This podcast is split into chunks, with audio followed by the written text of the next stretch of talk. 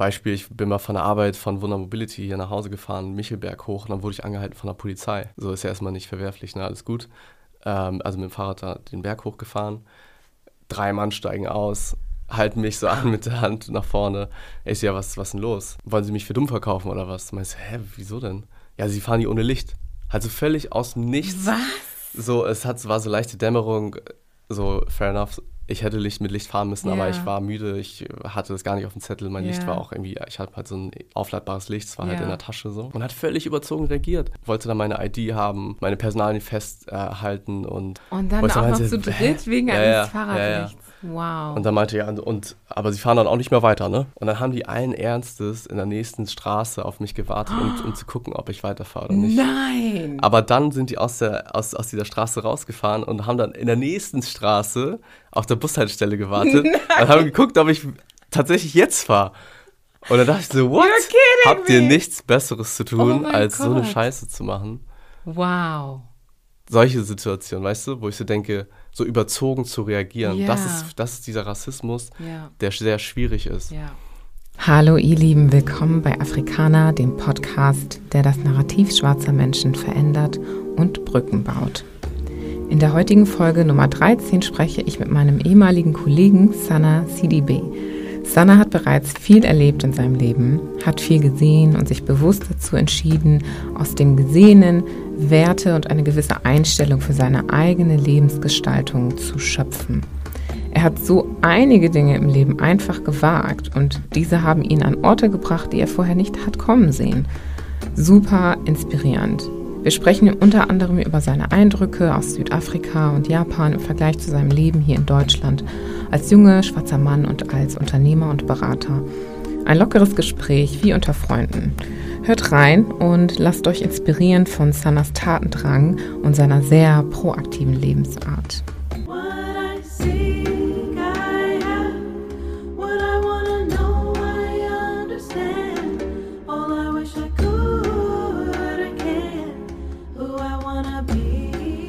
Herzlich willkommen, Sana. Hallo. Hallo, hallo. Schön, dass du hier bist. Ja, vielen Dank, dass ich hier sein darf.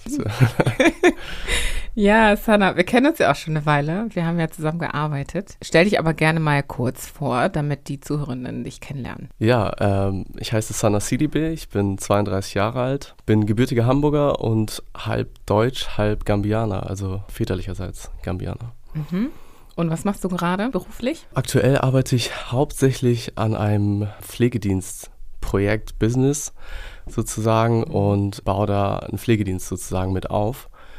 Und genau, das ist das, was Cool. ich gerade mache. Ja, da können wir auf jeden Fall nochmal drauf eingehen, um besser zu verstehen, was das genau alles beinhaltet. Aber bevor wir das machen, gehen wir einmal kurz zurück in die Vergangenheit zu deinem Familienleben und wie du aufgewachsen bist.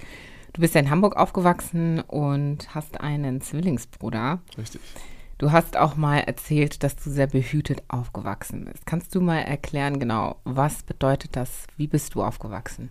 Also grundsätzlich würde ich sagen, bin ich in Hamburg, sage ich mal, multikulturell aufgewachsen. Also wirklich vom Kindergarten bis zur Schule, bis zu den Sportarten, die ich gemacht habe, hatte ich tendenziell immer so eine Art Multikulti-Setup sozusagen. Ähm, fing an in der, wie gesagt, im Kindergarten, da waren viele verschiedene Kinder aus verschiedenen Ländern, von Türken, Inder, aus Polen etc. Und ähm, das hat mich schon geprägt.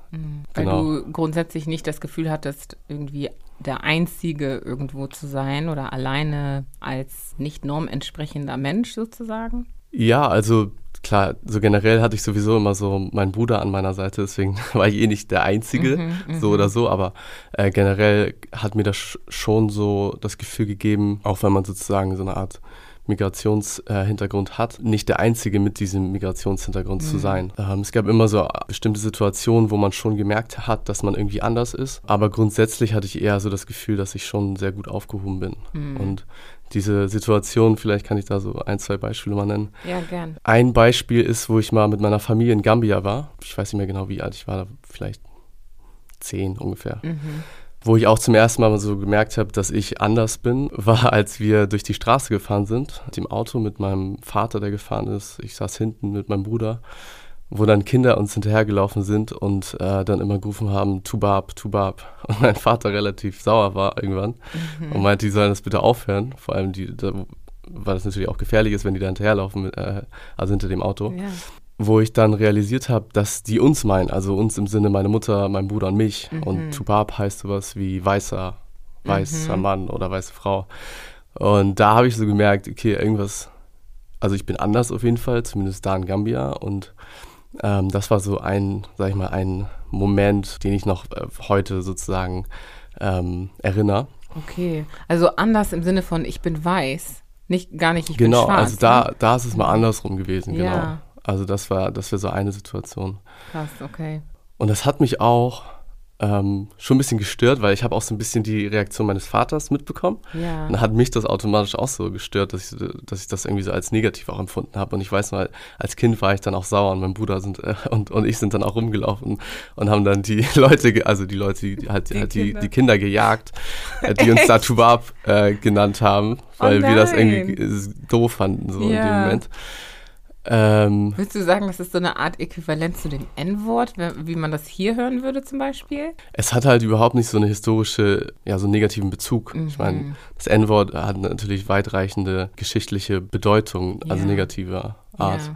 Tubab ist eher, wird durchaus auch positiv gesehen, weil der weiße Mann damals zur Kolonialzeit eben auch Geld mitgebracht hat oder irgendwie äh, Süßigkeiten für die Kinder und so weiter. Und also es wird schon so als positiv auch Mhm. teilweise dargestellt. Aber Das heißt, dieses Wort bedeutet sowas wie, hey, weißer Mann, gib mir was. Also die Erwartung Ja. ist dann, dass der weiße Mann kommt und dir irgendwas Tolles, Wertvolles mitbringt. Ja, ja, das war auch die Intention. Also die, die gehen davon aus, wenn du dann da rumläufst oder halt ähm, rumfährst mit dem Auto, dass du dann irgendwie, irgendwie Geld gibst oder halt irgendwie Süßigkeiten.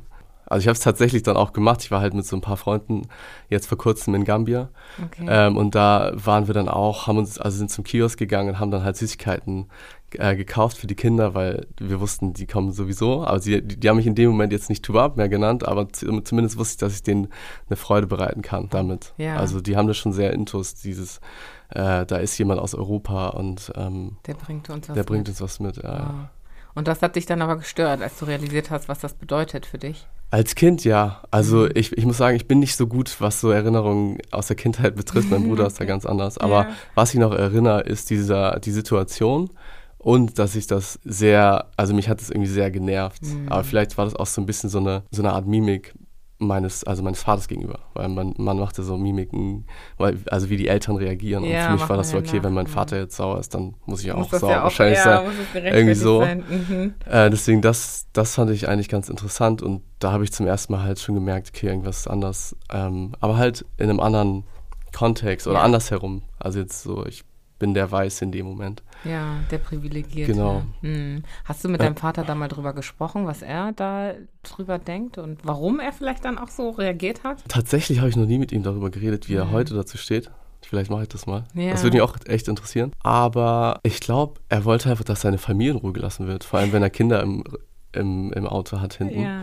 Äh, Und wie gesagt, also sowohl Familie als auch die Gefahr, dass man irgendwie da Kinder umfährt mit dem Auto, wenn die da einem hinterherlaufen. Ja, klar. Das will man ja auch nicht unbedingt. Wie ist denn dein Vater hier in Deutschland klargekommen als schwarzer Mann? Also, mein Vater ist, damals war das ja noch relativ einfach, hierher zu kommen. Der hat einfach ein Ticket gekauft, ist hierher geflogen und war in Hamburg. Echt? Das war so einfach? Ja, ja. Okay, gut, ich habe andere Geschichten gehört, aber Nee. freut mich, dass es so einfach Also, war. the back way, wie man sozusagen sagt, über Libyen und so, die, äh, Italien etc.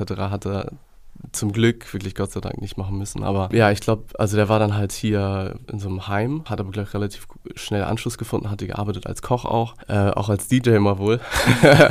Okay. Und ähm, äh, hat dann irgendwann halt meine Mutter kennengelernt so, und er war dann Schlosser. So heute fährt er halt Taxi und ich weiß, also er redet halt nicht über so, sag ich mal, rassistische äh, Momente oder Situationen, die stattgefunden haben. ja, ich glaube, ähm, mein Vater war da auch Ja. nie ein großer Redner. Nee, gar nicht. Also das ist, und ich bin mir ziemlich sicher, dass er da viel solche ja, Sprüche bekommt, Mhm. wie wann gehen sie mal wieder zurück in ihre Heimat. Äh, das N-Wort, wenn, wenn einem irgendwas nicht passt. Es gibt ja auch viele Fahrgäste, die dann das Weite suchen und einfach nicht bezahlen wollen. Oder halt Gott, Besoffene, die halt komplett ja, unangenehm sich verhalten Mhm. und so. Und ich glaube, da sind, da fallen sehr viele Begriffe oder ja, am Ende. Also ist es, glaube ich, so, dass er da auf jeden Fall Situationen hat, wo er beleidigt wird auch teilweise. Aber wie gesagt, also er redet da relativ wenig drüber, wenn nicht, wenn sogar äh, gar nicht.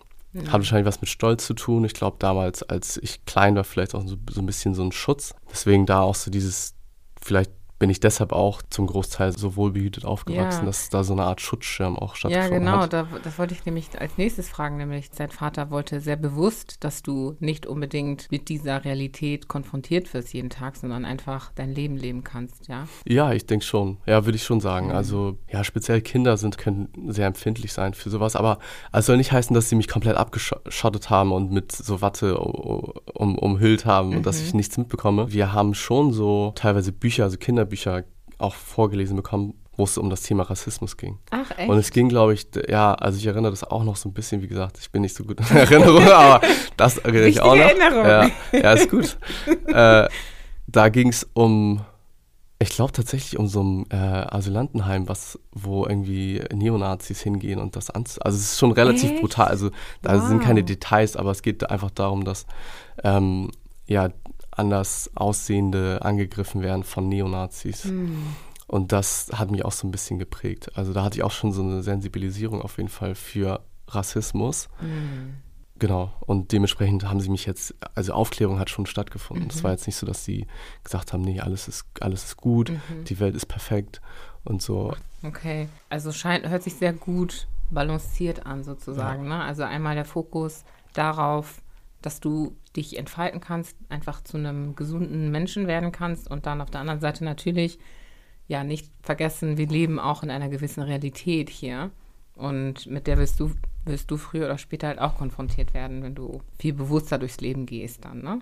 Ja, absolut. Also du bist gut aufgewachsen, kann man so unterm Strich sagen, und in einer sehr multikulturellen Umgebung. Ja, wie ist es weitergegangen, so bis zum Studium, sag ich mal? Wie ist deine Schulzeit verlaufen?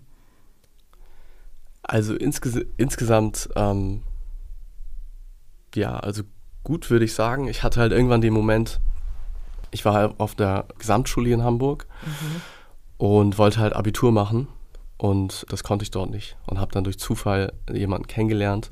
Es war ein Fußballfreund meines Bruders, der auf das Gymnasium in Othmarschen ging und dann habe ich ihn halt gefragt, wie es aussieht, ob er mich da sozusagen irgendwie so, ein, so eine Intro machen kann, sozusagen, äh, weil ich wollte da, ich wollte unbedingt Abitur machen. Ja. dementsprechend habe ich mich dann da halt vorgestellt, damals noch alleine, also die, die haben sich auch ein bisschen gewundert, dass ich da alleine als erstes hinge hingegangen bin, aber Ja, wenn man normalerweise mit Eltern ja, geht und so. und danach bin ich auch noch mit meiner Mutter dahin und dann war das Mhm. auch so, ja, besiegelt sozusagen. Und Die Alternative wäre gewesen, in der Gesamtschule bleiben und Ja. dann da deinen Realschulabschluss Ja. machen? genau, Realschulabschluss. Hm.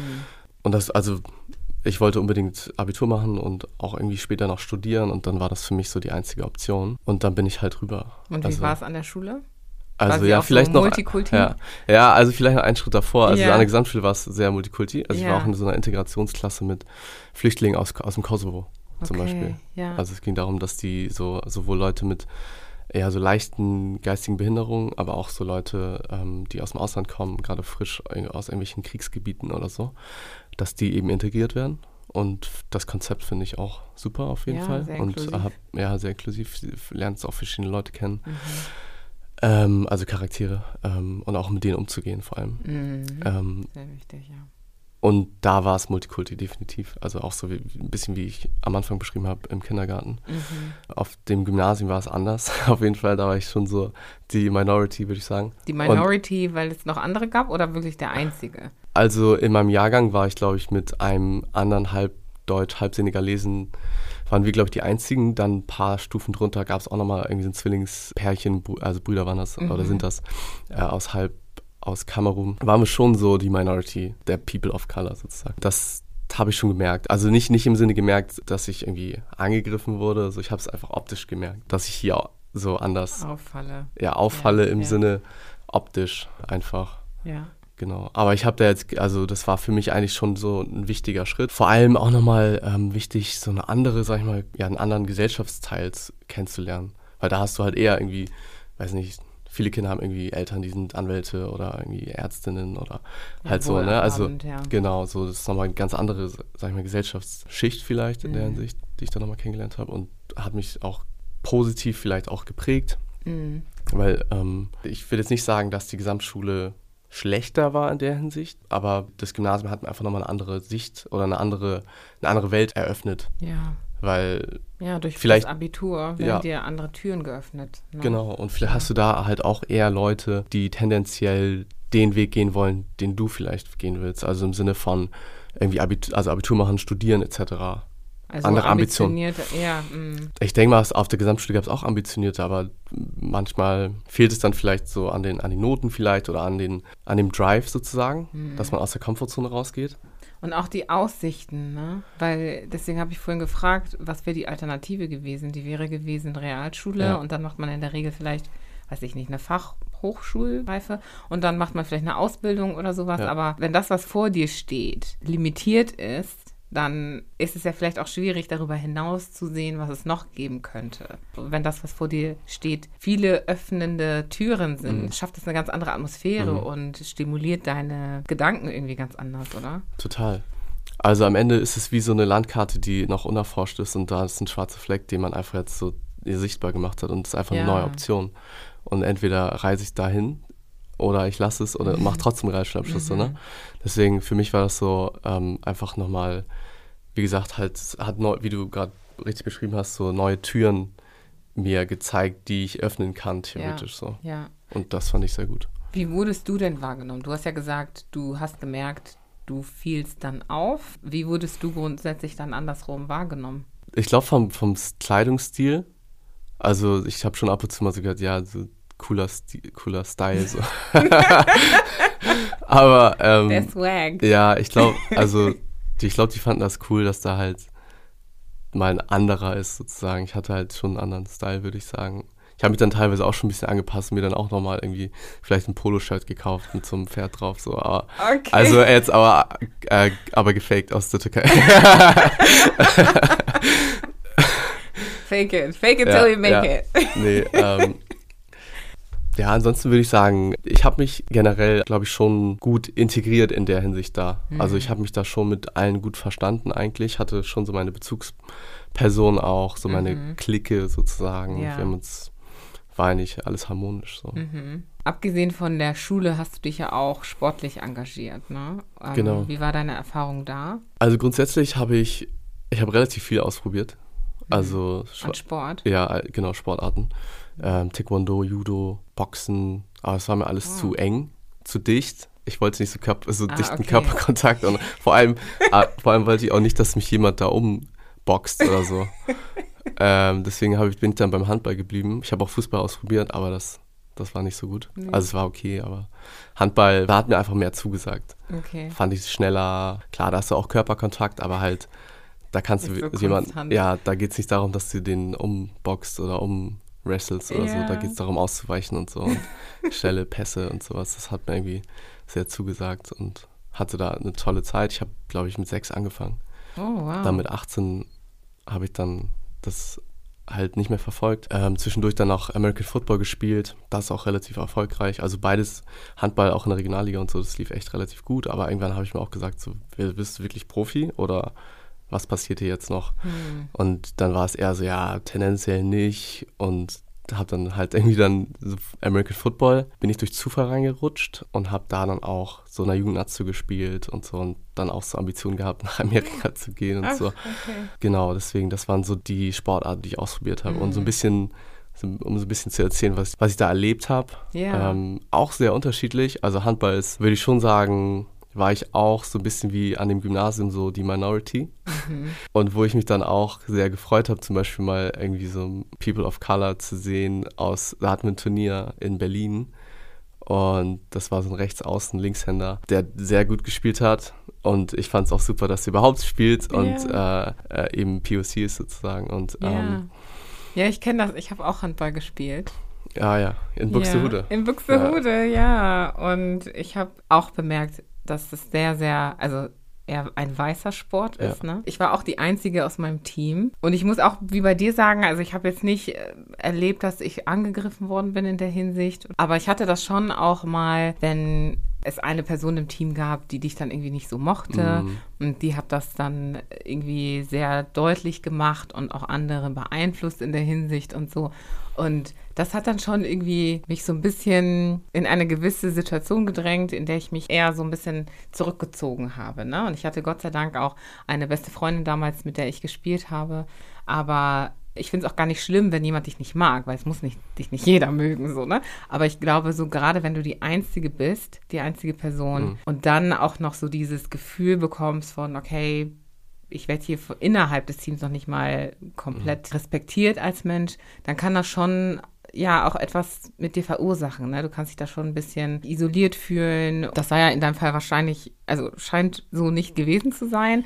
Aber ich weiß nicht, vielleicht kannst du ja mal sagen, wie das für dich war, in der Minority, in dieser, in dem Sport zu sein. Das ist ja nochmal anders als in der Schule. Ja, also auch da gab es natürlich auch Situationen, wo ich das dann gemerkt habe. Also zum Beispiel äh, bei einem Handballturnier gab es mal, wie gesagt, also es ist relativ viel Körperkontakt. Dann waren wir, waren wir wohl relativ hart im Körperkontakt und wollte ausweichen und irgendwie bin, ist jemand, also ist der andere gestolpert und kam mir dann äh, entgegen, kleines Gerangel und dann fiel halt irgendwann nach so einem, nach so einem Gerangel und ein bisschen so einem kleinen äh, Wortgefecht dann das, das N-Wort, wo dann auch die Bank ja so ein bisschen ausgerastet ist. Ähm, Die Bank, Also im Grunde die, die Deine- also meine Spielerbank okay, oder ja. so die Zuschauer auch teilweise. weil sie das Ähm, gehört haben. Ja, ja. Okay. Also deswegen, also was ich halt so mitbekommen habe über die Jahre, ist so dieses, dass manche Leute das so als letzte Instanz sehen, wie man dem gegenüber, wenn es People of Color ist, beleidigen kann. Und dass das so direkt ins Herz stieß, äh, ja. äh, erge- ergeht sozusagen. Aber das war eher so die Ausnahme. Also es gab relativ wenig dieser Konflikte und Auseinandersetzungen. Also oder halt, weiß ich nicht, hat man Rostock gespielt gegen Rostock. Da habe ich halt schon gemerkt, dass der Gegenüber schon mal einem dann auch vielleicht ein bisschen in die Rippe geschlagen hat. Klar, das kann man jetzt so, so oder so auslegen. Wie gesagt, Handball ist Körperkontakt ähm, reich. Aber der hatte halt auch einen Glatzkopf und sah insgesamt nicht so freundlich aus.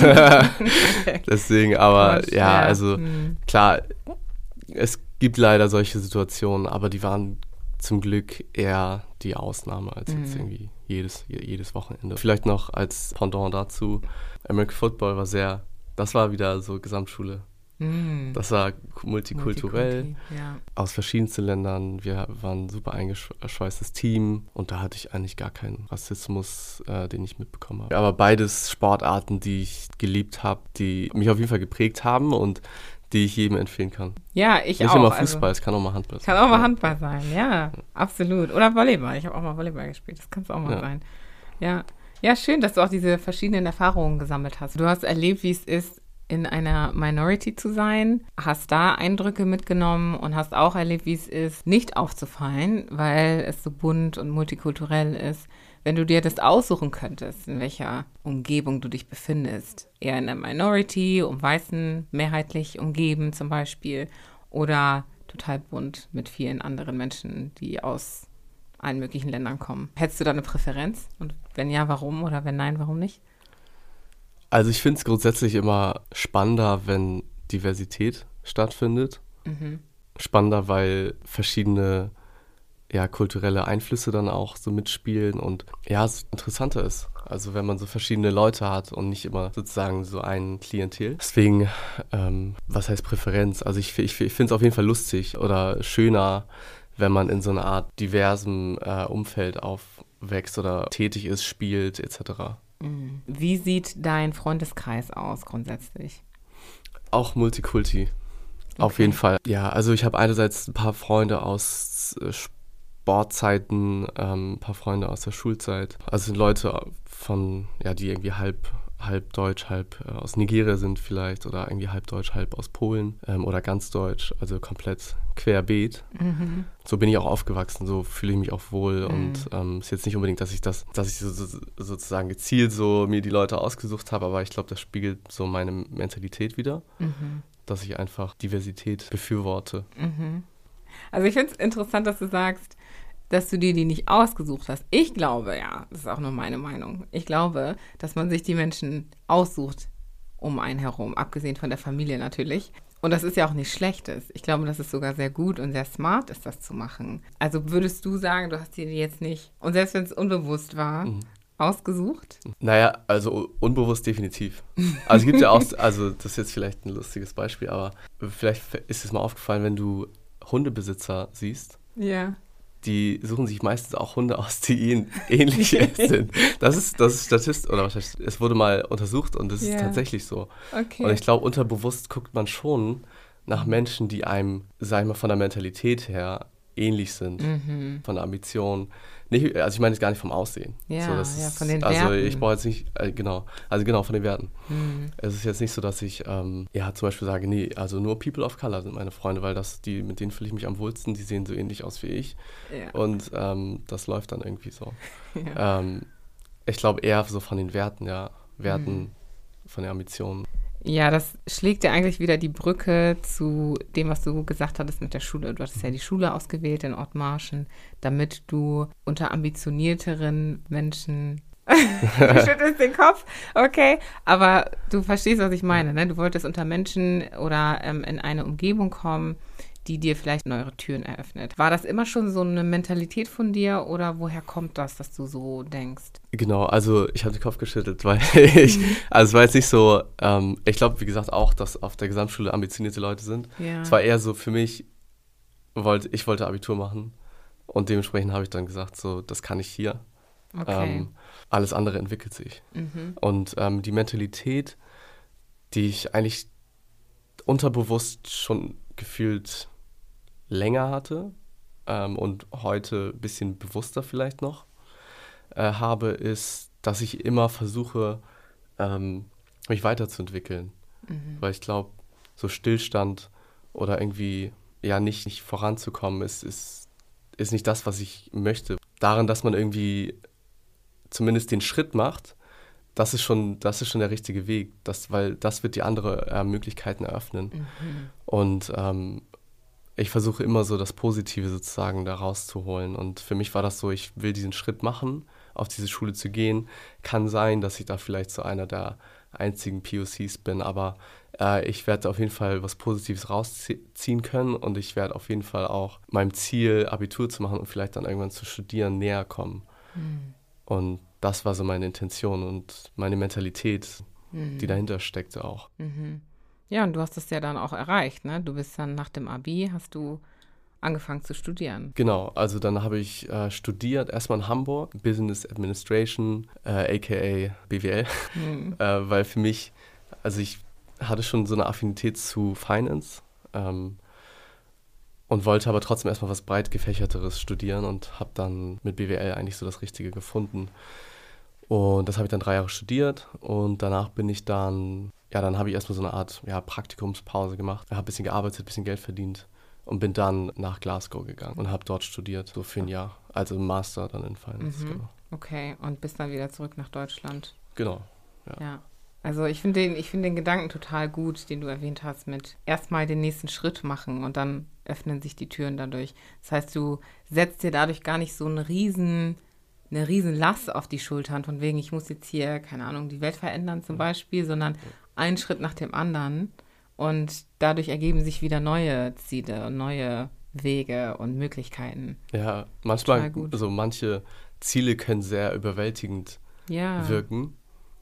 Ähm, aber wie du sagst, halt so die Schritt für Schritt und Dinge. Vor allem, ich finde so, das habe ich jetzt so in den letzten Jahren auch gemerkt, ähm, wenn du etwas machst, wird sich irgendwas ergeben. Zum Beispiel jetzt der, also nach dem Master dann der erste Job als Mhm. Unternehmensberater. Das war für mich so, so ein Fuß in die Tür. Und dadurch habe ich so andere Industrien gesehen, andere Berufsmöglichkeiten. Und das wiederum hat mir gezeigt, okay, ich könnte das machen oder ich könnte in die Richtung gehen. Mhm. Und ich habe den kennengelernt und so. Ich finde, das ist wie so eine Art Compounding sozusagen. Es baut aufeinander auf, ja. weißt du? Ja. Und irgendwann, ja, hast, hast du halt so dein Netzwerk aufgebaut, deine gedanklich, deine Möglichkeiten, die du hast, bestimmte ja, Optionen einfach eröffnet Ja. und wieder diese Türen noch erweitert, die, Ja, noch, die du äh, dann später öffnen kannst. zu verstehen, dass so zu große Ziele, wie du gesagt hast, die können einen ja auch voll paralysieren, ne? weil man dann nicht weiß, okay, scheiße, womit fange ich jetzt an Mhm. eigentlich? Und Ja. wie breche ich das runter Ja. auf das kleinste, Ja. auf den kleinsten Nenner sozusagen, um einfach mal loszulegen? Und dann kann man schon so lange brauchen. Und Gott, ey, ich kenne das. Ich, wenn du dann auch so perfektionistisch bist und irgendwie die riesen Vision erstmal haben willst, dann kann das schon echt dauern. Und du sagst, okay, erstmal machen. Und dann wirst du schon sehen. Dann ergibt sich was Neues. Ja, machen. Ja. Ausprobieren, machen. Klar, immer noch im Einklang mit deinem Wertekanon sozusagen Mhm. oder mit deinen Zielen, die du generell so vor Augen hast. Aber machen, kennenlernen, inspirieren lassen, vor allem ja. auch. Ja. Andere Leute inspirieren, inspirieren lassen. Und dann entwickeln sich hoffentlich schöne Dinge. Ja, und bei dir haben sich dann, äh, hat sich dein neuer erster Job entwickelt nach dem Master. Wie ist das verlaufen für dich? Wie war das? Ähm, das war spannend, weil so nach dem Studium, du hast irgendwie sehr viel Theorie gelernt, kommst du dann zum ersten Mal, wirst du auf die Leute losgelassen und bist dann, bist dann äh, so Berater. Und, Und äh, die hast- ganze Theorie aus. Ja, ja, jein. Also du, ein Teil hast, kannst du schon anwenden, aber ein Teil ist halt auch eher so Learning by Doing, ne? Und Ja. du kriegst halt schon früh, vor allem da, wo ich war, hatte ich das Gefühl, hatte ich auch früh Verantwortung, was ich sehr cool fand. Hm. Ähm, weil, Was hast du gemacht? also wir haben Unternehmen beraten bei Käufen und Verkäufen. Okay. Das heißt, wenn ein Unternehmen anderes kauft, ähm, kommen bestimmte Berater, ähm, Transaktionsberater heißt das, ähm, die, berat, die, die schauen sich das Unternehmen an, was gekauft werden soll oder was verkauft werden soll und machen dann so eine Art Bericht, also eine Art äh, Due, Due Diligence Mhm. Äh, Bericht. Hm. Und der ist wie im Grunde, stell dir vor, du kaufst ein Auto und du willst wissen, ob das Auto in Ordnung ist. Und dieser Bericht zeigt dir, ah, okay, die Zündkerzen sind kaputt oder Mhm. hier der linke Reifen hinten muss auch nochmal. Hm. Das heißt, wenn ich das werden. Auto kaufe, müsste ich mich entweder darauf einstellen, diese Dinge zu reparieren, Ja. oder ich bitte die vielleicht vorher, das zu reparieren, je Ja. nachdem, worüber man sich dann einigt. Genau, also te tendenziell wirst, wirst du sagen, hier Leute, den Kaufpreis kann ich euch nicht anbieten. Da müssen wir das nochmal abziehen, Mhm. weil das so Ja. passt nicht. Und das haben wir halt gemacht und ja, ich fand es super. Ich habe sehr viel gelernt. Ich hatte echt viele tolle Kollegen. Auch da war es relativ multikulti. Es- Wir haben auch relativ viel auf Englisch geredet. Also, Mhm. was ist geredet? Wir haben geschrieben auf jeden Fall die Berichte auf Englisch. Und wir hatten teilweise auch Senior Manager oder halt so Manager, die dann aus London kamen oder aus Indien und so weiter. Deswegen hatten wir auch so operativ teilweise, dass, dass wir auf Englisch geredet haben. Und das Mhm. fand ich speziell, als ich dann aus Glasgow wiedergekommen bin, wo ich dann auch ein bisschen überlegt habe, ob ich nach London gehe. Dann bin ich aber nach Hamburg wieder zurück und ich bereue es auf jeden Fall nicht. äh, Hamburg ist eine sehr schöne Stadt und dann habe ich halt hier äh, wieder die Möglichkeit gehabt, weiter Englisch zu sprechen. Das fand ich sehr gut. Ja. Und ähm, ja, also die Arbeit war anspruchsvoll. Ähm, ich habe, wie gesagt, tolle Kollegen gehabt, die auch Multikulti waren. Also wie, Genau, also aber grundsätzlich muss man trotzdem sagen, ich glaube, das Büro hatte so um die 600, 700 MitarbeiterInnen. Mhm. Äh, war, Global oder nee, nee, hier in Hamburg. hier in Hamburg, Ja. okay. Mhm. Also global sind es Oh, wow, okay. ähm, deswegen, ähm, aber hier im Büro waren wir echt eine Handvoll People of Color. Hm. Also schwarze Menschen Ja. speziell. Hm. Und auch da, ich hatte ein bisschen wie, ich- also wie beim Handball hatte ich auch so einen Moment, wo ich sagte, oh cool, da ist ein anderer Schwarzer. Ja. ähm, und mit dem habe ich auch direkt angebändelt. Ja. Wir waren Freunde und haben uns auch ein paar Mal zum Lunch getroffen und so. Ja. Und uns ist auch aufgefallen, wir sind so die, also relativ wenige. Ja, ist ja schon eine krasse Ratio. Ich meine, bei uns beiden, also als du bei Wunder angefangen hast, habe ich auch gedacht, ah, ein Schwarzer. Ja. Da ja. habe ich auch Aber- mega gefreut. Ja, aber, aber- das war ja, also die Ratio ist ja viel, viel kleiner gewesen. Ne? Und Ja. Wunder ist ja auch grundsätzlich sehr, sehr multikulti, Mhm. sehr international und divers und von daher, aber es ist trotzdem, und deswegen verstehe ich das, das ist ja trotzdem was anderes, wenn man dann noch eine schwarze andere Person Ja. sieht. Ne? ja, total. Ja. Absolut. Ja, weil man wünscht sich ja auch, dass, dass auch andere in diesem Beruf vielleicht arbeiten, weil man vielleicht schon vielleicht ein ähnliches Gedankengut hat oder ähnliche Ansichten und ähm, Deswegen Erfahrung, Erfahr- Vergangenheit, ja, genau. historische. auch. ähnliche, Mhm. die, eine ähnliche Art und Weise, wie man aufwächst. So, Ja. und Das heißt, für dich war das sehr Multikulti mit deinem ersten Job. Und du hattest aber auch erzählt, dass es da mal einen Geschäftsführer gab, der dir eine sehr interessante Nachricht mitgegeben hat so, ja. über wie Das- du dich verhalten solltest vielleicht als Schwarzer Ja. oder was du erwarten solltest. Kannst Ja. du da nochmal drauf eingehen? ja, das war tatsächlich mal bei einem Praktikum. Hm. Wo sage ich jetzt nicht? Ähm, Thema. Und da war ein Vorgesetzter, der da hat es geregnet am nächsten Tag, oder sollte es regnen am nächsten Tag und wir saßen noch im Büro spät. Und dann äh, hat der Vorgesetzte gesagt, hier, äh, Sana, du kannst doch mal deinen Verwandten sagen, die sollen mal einen Regentanz machen, dass es morgen nicht regnet. Und das war, also ich lache jetzt darüber, aber natürlich war ich da erstmal schockiert. Ja. So, und Oh aber was will. Und in dem Moment dachte ich mir aber auch, was soll ich jetzt sagen? So, Ja. Und da war noch ein anderer Manager, der dann auch meinte, so, ah, das kannst du doch nicht sagen. Und er so, nee, das meine ich doch nicht so, hahaha. Mhm. Ähm, wie das immer so ist. Ähm, und danach, ja, ich war schon ein bisschen schockiert auf jeden Fall. Also, Ja. da dachte ich auch so, krass. Das ist echt krass, ne? Ich, das erinnert mich an eine Situation. Ich hatte auch mal einen Vorgesetzten, da, ähm, der hat dann zu mir gesagt, ich weiß nicht mehr in welchem Kontext genau, aber es ging dann irgendwie um Musik und ich glaube auch um, um, meine Haare. Und ähm, dann bin ich aus dem Raum rausgegangen und rückwärts raus, weil wir hatten auch so eine Casual Atmosphere und so. Und ich bin rückwärts aus dem Raum raus und dann sagte er so, nee, Gilly, komm jetzt mal zurück und jetzt machst du diesen Gang jetzt aber richtig im Jackson 5-Style nochmal. Frech. Ich dachte so, ja, also ich war erstmal, liebe ich die Jackson. Ja, klar, ich liebe es nicht? ja zu tanzen. Ja. Und ich muss sagen, so ein kleiner Teil von mir hätte es sogar fast gemacht. Weil ich einfach dachte, oh ja, ich kann es auch, ich kann den Moonwalk, okay? Aber, aber ich dachte dann so, okay, wow, what? Und ich. Ja. habe dann auch die Kollegen, die daneben waren, Mhm. haben mich auch komisch angeguckt und dachten Mhm. so, äh, ja. und ich habe das dann nur weggelacht, Mhm. habe mich, habe die Tür von hinten geöffnet, habe gesagt, hä, nein, und bin dann raus. Aber ja, was sagt Ja. man dann da, ne? Was sagt man da? Man ist erstmal, hat, man ist in Schockstarre. Ja, Beziehungsweise, wenn man dann äh, das so ein bisschen Revue passieren lässt, dann realisiert man erst, das geht eigentlich nicht Ja. oder ist irgendwie weird. Vor allem in so einem professionellen Kontext. Ne? ja, und wenn das genau wie du gesagt hast, auch ein, also ein äh, Vorgesetzter, Vorgesetzter, ist, da hat man ja noch mehr Sorge, ne? Was sagt man jetzt und richtig und ohne Emotionen oder was auch immer, ne? Mhm. Sachlich. Das ist schon echt herausfordernd. Und was hast du dann ja damit gemacht Was habe ich damit gemacht?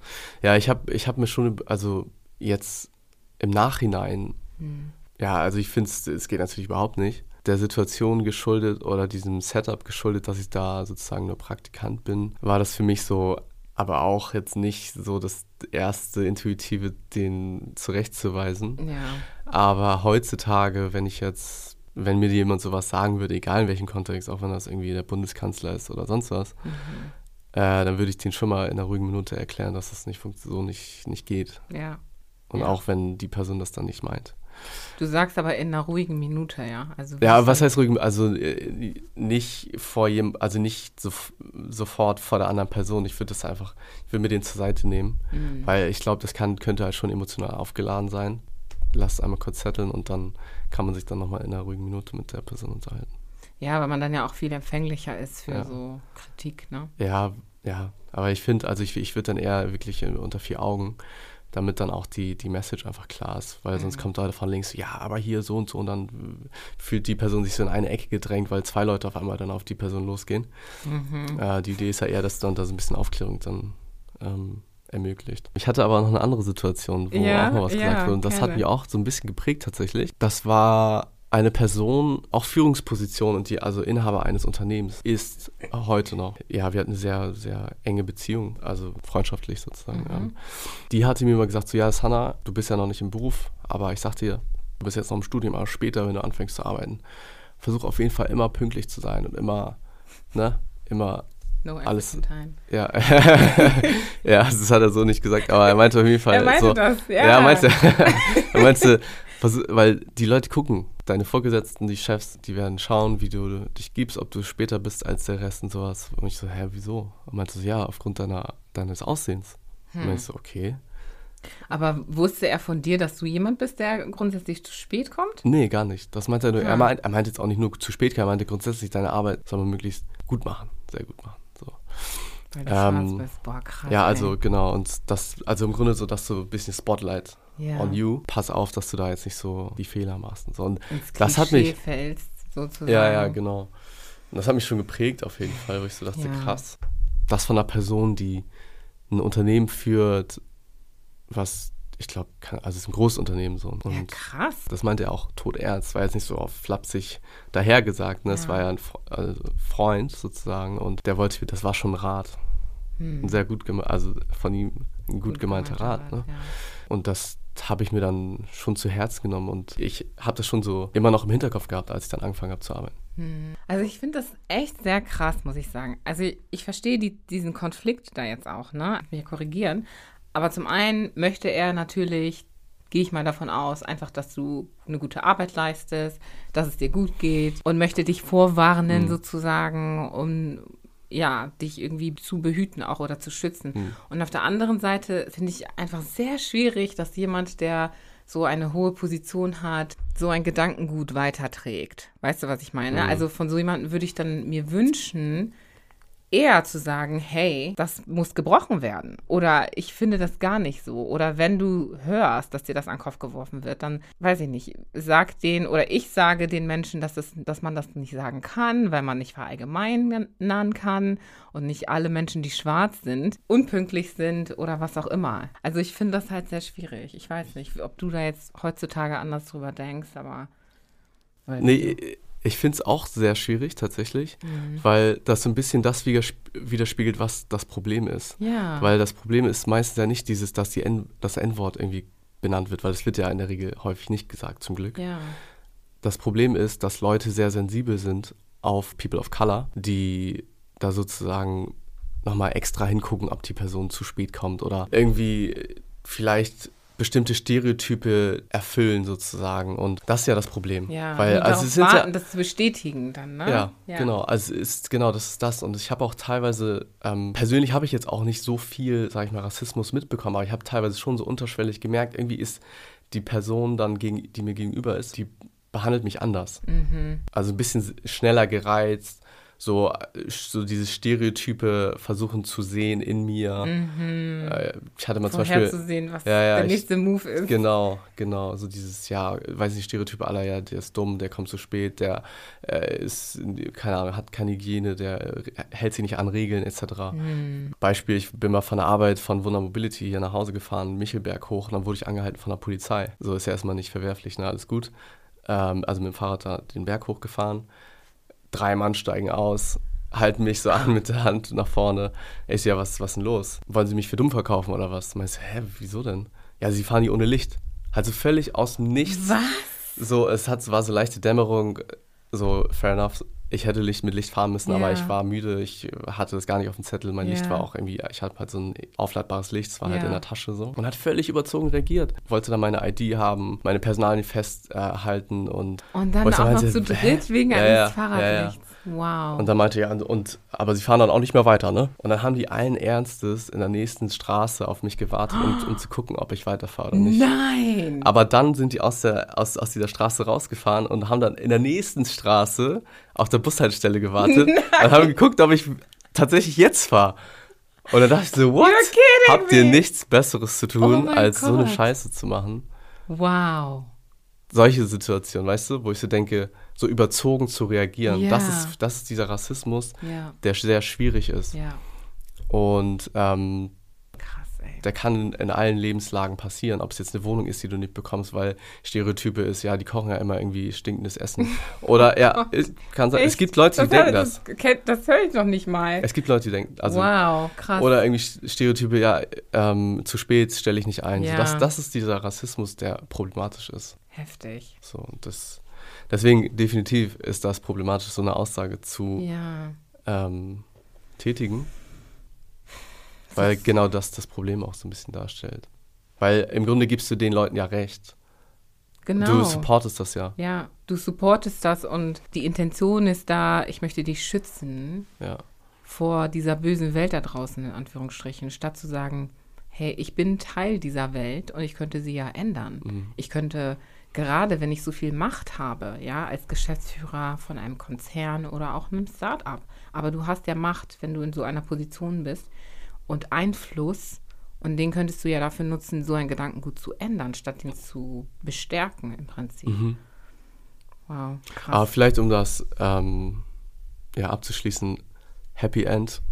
Ich habe bisher nichts wirklich, ähm, also klar, ich bin jetzt auch nicht immer zu spät oder so, also eigentlich fast nie, würde ich sagen. Jetzt muss ich natürlich jetzt so sagen. Nee, aber ähm, Ich ich habe okay, ganz ehrlich, wer ist immer pünktlich? niemand. Ja, genau, es gibt immer das ist Situationen, wie zum Beispiel jetzt bei den. Harley Days aufgehalten zu werden und nicht über die Straße zu kommen. wie heute. Nee, Genau. aber ähm, um das abzuschließen, ich habe nicht das Gefühl, aber vielleicht waren es auch einfach die Arbeitgeber, die ich bisher hatte, irgendwie so ein Special Treatment zu haben oder anders irgendwie, wie gesagt, diese überzogene, äh, so dass jemand denkt, irgendwie, weiß nicht, der kommt immer zu spät oder dieses Spotlight, Mhm. ähm, der auf mich ist, hatte ich eigentlich bisher nie das Gefühl. Vielleicht aber auch, weil ich in so einem Multikulti-Unternehmen gearbeitet habe. Die Person, die mir das damals gesagt hat, mit diesem Jahr nicht zu spät kommen und so, ähm, die hat halt auch im Bereich Spedition gearbeitet oder hat eine Spedition, ähm, was halt ja auch so ein bisschen traditioneller ist. Das heißt Ja. nicht, das heißt nicht, dass das, äh, das jetzt irgendwie äh, ja, legitimiert, so zu denken, aber Mhm. was ich damit sagen will, ist einfach, ich glaube, das Gedankengut der Leute, die dort arbeiten, ist, so, ist hierarchisch, ist so ein bisschen altmodisch einfach. Mhm. Und die haben vielleicht dann teilweise solch, solches Gedankengut. Ich habe es am Anfang einfach so, habe ich mich nochmal dran erinnert, ah ja, stimmt, der hat mir ja sowas mal gesagt. Aber für mich war das jetzt nicht so, dass das mein Antrieb war, irgendwie immer hart zu arbeiten, weil sonst äh, werde ich rausgeschmissen oder so. Ich, Ja. Für mich war eh so sechs Monate Probezeit, ich muss eh Gas geben, so ich kann Ja. jetzt hier nicht zu spät kommen oder irgendwie Mhm. so. Also von Finde ich gut. gut. also generell, so, war, ja. also ich finde eh, wenn ich was mache, also entweder mache ich es richtig oder halt nicht, weil Mhm. warum soll ich irgendwie zu spät kommen oder zur Arbeit oder halt nicht oder krank feiern oder dann habe ich, glaube ich, irgendwas, habe ich einen Job, den ich, glaube ich, dann wechseln wechseln solltest. sollte. Ja. Du hast dann ja irgendwann angefangen zu reisen und ähm, warst zum Beispiel in Südafrika oder Japan und die sind durchs Reisen auch viele Dinge aufgefallen, hast du gesagt, speziell in Bezug auf ähm, Rassismus auch, ne? Also global in der Welt. Was waren so Schlüsselmomente, die dein Bewusstsein in Bezug auf Rassismus nochmal beeinflusst haben? Also in Südafrika fand ich, ich meine, Apartheid ist relativ frisch. Mhm. Das war im letzten Jahrhundert. Also schon, man merkt schon, dass da was, also schreckliche Dinge passieren. Ja, ja. Mhm. genau. Ich, ich finde, man sieht das den Leuten teilweise auch in den Augen, also spitz, also People of Color auf jeden Fall. Mhm. Man hört es, man hört teilweise Freunde, die irgendwie auf einer Wineyard waren, mit irgendwelchen äh, Touristen da sprechen, die dann sagen, ja, also das hier, die Schwarzen, also das geht gar nicht und die Echt. weiß nicht, ähm, die, die, die sich da darüber pikieren, dass irgendwie Schwarze dann auf einer, das auf einer Uni schaffen oder Stipendien kriegen und sowas. Und das sind halt so Sachen, die mich schon so ein bisschen erschüttert haben, weil ich so denke, Leute, wacht mal auf. Es reicht, so Apartheid hatten wir jetzt schon, so die Nachwehen, die können jetzt langsam mal äh, abebben, so, weil das hat keinem geholfen am Mhm. Ende. Und dieses so Ausgrenzen bringt keinem was. Man merkt aber auch den Rassismus, unter, unter den People of Color, also du hast ja die Afrikaans-Leute, du hast aber auch die, ja, es gibt ja so, so ganz schwarze sozusagen und halbschwarze, also es, ähm, ich habe vergessen, wie die heißen. Aber es gibt selbst unter den Rassismus, sodass du, wenn du ganz schwarz bist, dann bist du sozusagen noch schlechter als die Halbschwarzen, die Afrikaans sind. Mhm. Colorism. So, heißt ja, die so, genau, genau, Colorism. Mhm. So ein bisschen äh, so Nahrungskette-mäßig, so was ich auch krass fand, wo ich so dachte, also auch da so, hä? Also supportet euch doch lieber. Aber das ist Versteh dann ich wahrscheinlich auch so ein, so ein ähm, koloniales Erbe, ne? Dieses, Ja, dieser, Survival of the Fittest. genau. Und du bist dann am Ende, nicht am Ende, du willst nicht am Ende der Nahrungskette sein. Aber das hat mich schon geprägt. Ähm, ich habe mich auch da, sag ich mal, proaktiv auch mit auseinandergesetzt. Ich war dann auch in so Museen, da war dann auch so eine Person, die das miterlebt hat, firsthand, mit, mit, die da so ein bisschen berichtet hat, was da so passiert ist. Man sieht halt auch die Armut einfach, die schon nochmal ein anderes Level ist als hier. Also auch Leute, die einfach auf der Straße schlafen, klar, das hast du ja auch, aber da hast du halt relativ viel auch in der Innenstadt und die dann irgendwie da auch, weiß nicht, vor deinen Augen Drogen konsumieren und sowas. Und also viel, sehr viel. Und du hast Und- gesagt, du hast den Leuten das in den Augen ge Ja. gesehen. Was meinst du damit? Weiß ich, also vielleicht übertreibe ich auch, aber ich habe so dieses, du hast die, äh, gefühlt habe ich das in den Augen gesehen, dass die so lost sind einfach so, weil im Moment ist es ja faktisch immer noch so, dass du als schwarze Person, speziell wenn du aus diesen Slums kommst, aus den Townships, wenige Möglichkeiten hast. Und die Möglichkeiten sind, ja, also Uni kannst du knicken, es sei denn, du kriegst ein Stipendium, wenn du Glück hast. Oder, weil leisten kannst du dir das ja aber tendenziell nicht, wenn du da in diesen Townships aufweg, aufwachst. Ja, also wie gesagt, vielleicht übertreibe ich, aber irgendwie habe ich das, ich habe so gesehen, so dass diese Unzufriedenheit einfach bei den Leuten. Mhm. Mhm. Ja, ich meine, man sagt ja nicht umsonst, dass die Augen die Tür zur Ja. Seele sind, ja. Ja, Ich ja. meine, man, man sieht da schon sehr viel durch die. Augen. Total, Mhm. total. Okay. Und ich habe dann auch so ähm, eine Frau kennengelernt dort, die mir so ein bisschen aus Kapstadt gezeigt hat und die war halt auch ganz schwarz. Die, hat da, die modelt auch und hat auch die Möglichkeiten ähm, zu studieren und das fand ich auch super spannend, weil sie war dann zum Beispiel auch in Stellenbosch und Stellenbosch ist ja so die Uni-Stadt und da meint sie auch so, das ist so relativ getrennt zwischen weiß und schwarz, weil Noch ähm, immer. ja, also nicht, nicht, dass du da nicht hin darfst, aber einfach armutstechnisch, keiner kann sich da uptown sozusagen äh, eine Mhm. Wohnung oder ein Haus leisten. Dementsprechend ist es so einfach finanziell getrennt. Und auch als wir dann in diesem, sag ich mal, weiß dominierten Bezirk rumgelaufen sind, wurde sie schon also so angestarrt, wo ich so gesagt habe, sag mal, hast du das eigentlich häufig? Sie so, ja, das ist normal. Ich so, krass, okay. Und dann haben wir so philosophiert, was sie denken. Denken die, ja, oh, okay, sie ist hübsch, oder denken die, ja, nee, sie, was macht sie hier? Oder Ja. interessiert, oder was ist so, warum starrt man so Mhm. weird? Das habe ich schon so gemerkt, dass es da unterschiedlich ist. Und in Japan habe ich einfach äh, Whitening-Kliniken oder Studios gesehen, wo ich so dachte, okay, krass. Aber Also gehen die Leute nicht ins Solarium, sondern sie gehen Ja, zum ich meine, also, ja, ich meine, so, die verschiedenen Völker haben ja verschiedene Ästhetiken. Ich meine, die Geishas und so sind ja auch weiß komplett. Äh, deswegen ist es wahrscheinlich so. Und die laufen da mit so einem Sonnen Sonnenschirm rum, wenn es irgendwie warm ist. Aber ich würde jetzt nicht sagen, nicht also es hat mich jetzt, ja, aber es hat mich jetzt nicht irgendwie so geprägt, dass es mir so im Sinne von Rassismus oder sowas. Aber was ich halt gehört habe, ist, dass da halt auch schwierig ist für so People of Color irgendwie die Wohnung zu bekommen oder so oder den Job oder so. Also es ist, die Japaner sind ja so eher so ein, so ein zurückgezogenes Volk, die jetzt nicht so, würde ich sagen, krass emotional sofort direkt sagen, was sie denken. Aber ich glaube, allein der Fakt, dass du dann ignoriert wirst, heißt schon, okay, du bist nicht einer von uns. Mhm. Mhm. Deswegen, also ich habe da keinen offensiven oder keinen direkten oder ja, Rassismus gesehen, aber Ein interessantes Bild aber, ne, Mhm. das sich da zeigt. So Whitening Studios zum Beispiel und mh, ein Regenschirm ja. Ja, ich, ich bin so ein bisschen vorsichtig, ob, ob das ob ich das direkt als, nee, ich würde es gar nicht als Rassismus abstempeln. Es ist eher so, das ist eine Ästhetik vielleicht. Mhm. Ich meine, gut, man, in Brasilien gibt es Brazilian Butt Lifts, so. Das ist halt deren ist, also äh, da gibt es halt auch so eine Ästhetik. Es gibt verschiedene Ästhetiken, aber was ich halt gemerkt habe, ist, dass da auch relativ, also in Japan jetzt, ähm, relativ wenig People of Color gibt. Und was ich gehört habe, eben halt dieses Thema Ausgrenzung, schwierig. Mhm. Interessanterweise da haben wir da auch jemanden kennengelernt. Ich war mit einem Kollegen da reisen in Tokio und Kyoto und da war eine, die war halb japanisch, halb aus Nigeria. Und die hatte das so ein bisschen erzählt, wie es ist, so Mhm. aufzuwachsen. Von der hast du die Info, Ja, ja, dass genau, die das halt- Schwierigkeiten gibt. genau, und, genau. Ja, spannend. Also ich finde es auch voll toll, dass du diese Reisen gemacht hast und ähm, einfach mal zu sehen, wie andere Menschen und Sitten und Kulturen leben Ja, und sich ich- ausdrücken. das ist es auch wichtig. Ja, aber auch Einfach- besonders diese südafrikanische Erfahrung finde ich sehr interessant. Mhm. Ähm, weil du ja auch gesagt hattest, dass dich, dir das geholfen hat, ein bisschen deine Wurzeln auch besser zu verstehen, ne? Wurzeln auf jeden Fall Gambia. Ich bin ja danach nach Gambia geflogen, weil ich war ja, weiß nicht, 10, 12 das letzte Mal, also Jahre alt, wo ich das letzte Mal in Gambia war. Und es war für mich einfach wichtig, nochmal zu sehen, wie so der andere Teil der Familie aufwächst. Wächst. Also ich sehe mich halt eher als Deutscher, würde ich fast so sagen, weil ich bin hier aufgewachsen und habe so, sag ich mal, so die Mentalität, würde ich sagen, ist mixed. Aber ich wollte trotzdem einfach sehen, wie, wie, wie gesagt, wie, wie so meine Familie, die, der andere Teil, wie es denen geht, wie, wie, wie die Kultur dort ist Ja. und wie die so ticken. Das Mhm. war mir auf jeden Fall ganz wichtig. Wenn du sagst, deine Mentalität ist Mix, was heißt das genau? Ich würde sagen, ich habe auch diese, diese deutsche Mentalität, aber auch die gambianische Mentalität. Also im Sinne von, ich bin, glaube ich, eher so, was so das Gambianische betrifft, bin ich so ein bisschen mehr laid back, offener, vielleicht als so der Otto-Normalverbraucher aus Hamburg. Wobei Hamburger müssen einfach auftauen teilweise. Also dann, dann Ja. hast du auch, man sagt ja so, wenn die auftauen, dann hast du auch Freunde fürs Leben gefunden. Deswegen Mhm. Will ich das jetzt gar nicht so ankreiden, aber ich glaube, generell bin ich eher offener sofort. Das ist so. Das. Mhm. Und so dieses, ja, so strukturiert sein, ist vielleicht eher eine deutsche Mentalität. Ich, ich finde es immer schwierig, so das zu pauschalisieren. Ich meine, kann man, kann man nicht. Aber ich glaube, also in Ga Gambia hatte ich das Gefühl, hatte ich nicht so das Gefühl, dass es da so strukturiert ist. Oder das, weiß ich nicht, dann sitzt man in einem äh, Restaurant alleine und das Essen dauert drei Stunden.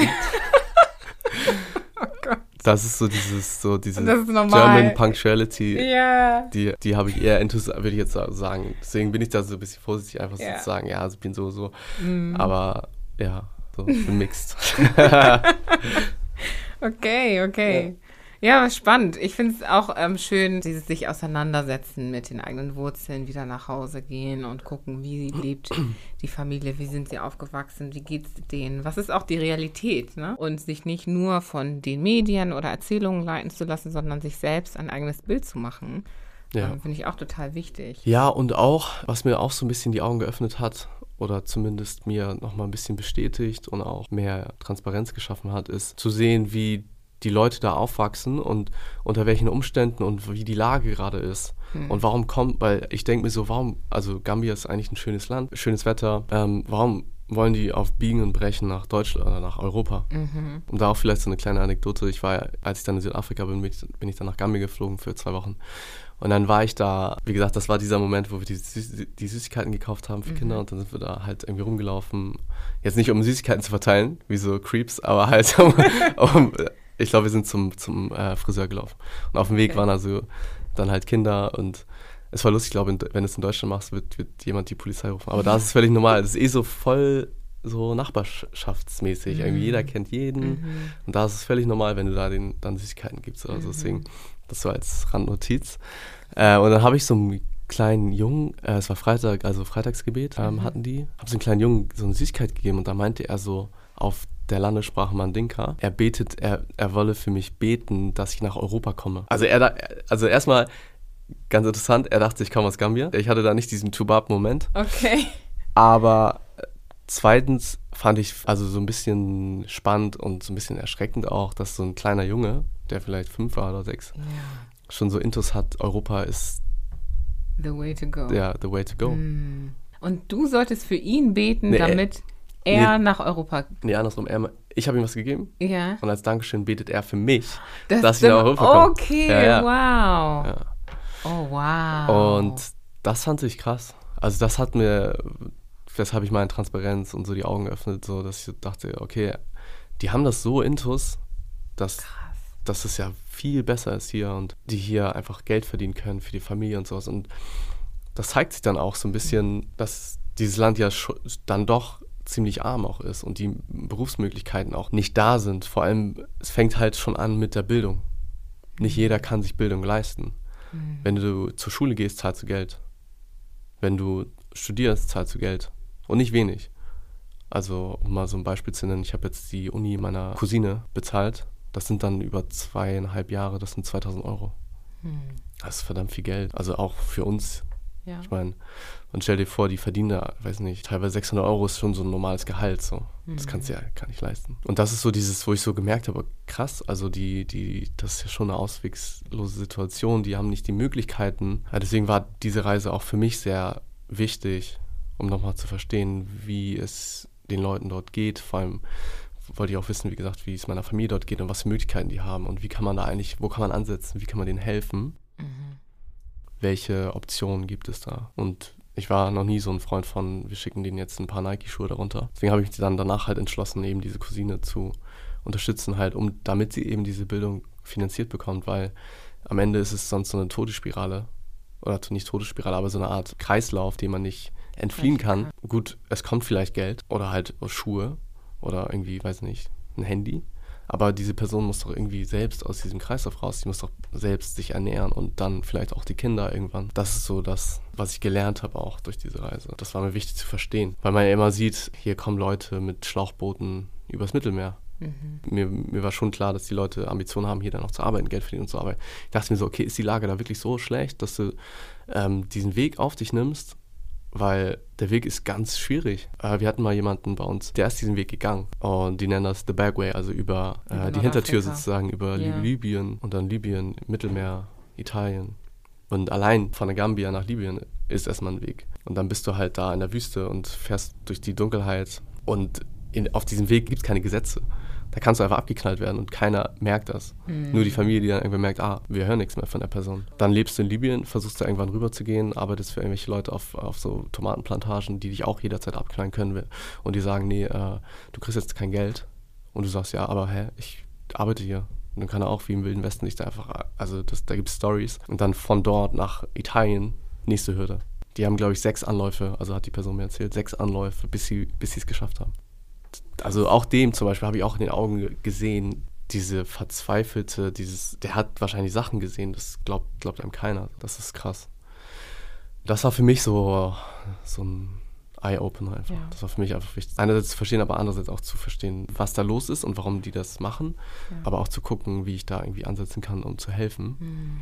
Damit eben nicht die Cousine jetzt sagt, ja, ich will jetzt nach Libyen und dann nach Frankreich oder Ja, Deutschland oder so. Also Hut ab, wirklich Hut ab, dass du da diese Investition getätigt hast, um ihr da zu helfen, weil man könnte natürlich auch denken, oh Gott, ja, komm einfach her und dann machen wir das einfach Mhm. irgendwie. Das ist ein Flug und, und kostet vielleicht irgendwie ein bisschen was, aber dann ist sie hier und muss sich nicht mehr irgendwelche Sorgen machen. Aber das ist halt auch irgendwie das Thema, ne? Mhm. So, wie kann man die Menschen dort unterstützen, einfach auch diese Unabhängigkeit Das- aufzubauen, ne? Und ja. selber irgendwie ihr Leben so aufzubauen, dass sie, dass sich dieses Gedankengut ändert, von wegen in, in Europa ist alles besser und das, was hier aufgebaut wurde, kann auch dort aufgebaut werden und sogar noch anders oder viel besser. Und ich finde es auch total wichtig, diese Empathie, die du erwähnst, weil es ja so oft diese Debatten gibt und wenn wir auch über diese Flüchtlingskrise nachdenken, wie viele Menschen in Deutschland sich ja auch aufgeregt haben darüber. Und da sieht man ja auch, was daraus entstanden ist, ne? Die AfD, äh, diese ganzen Movements und so.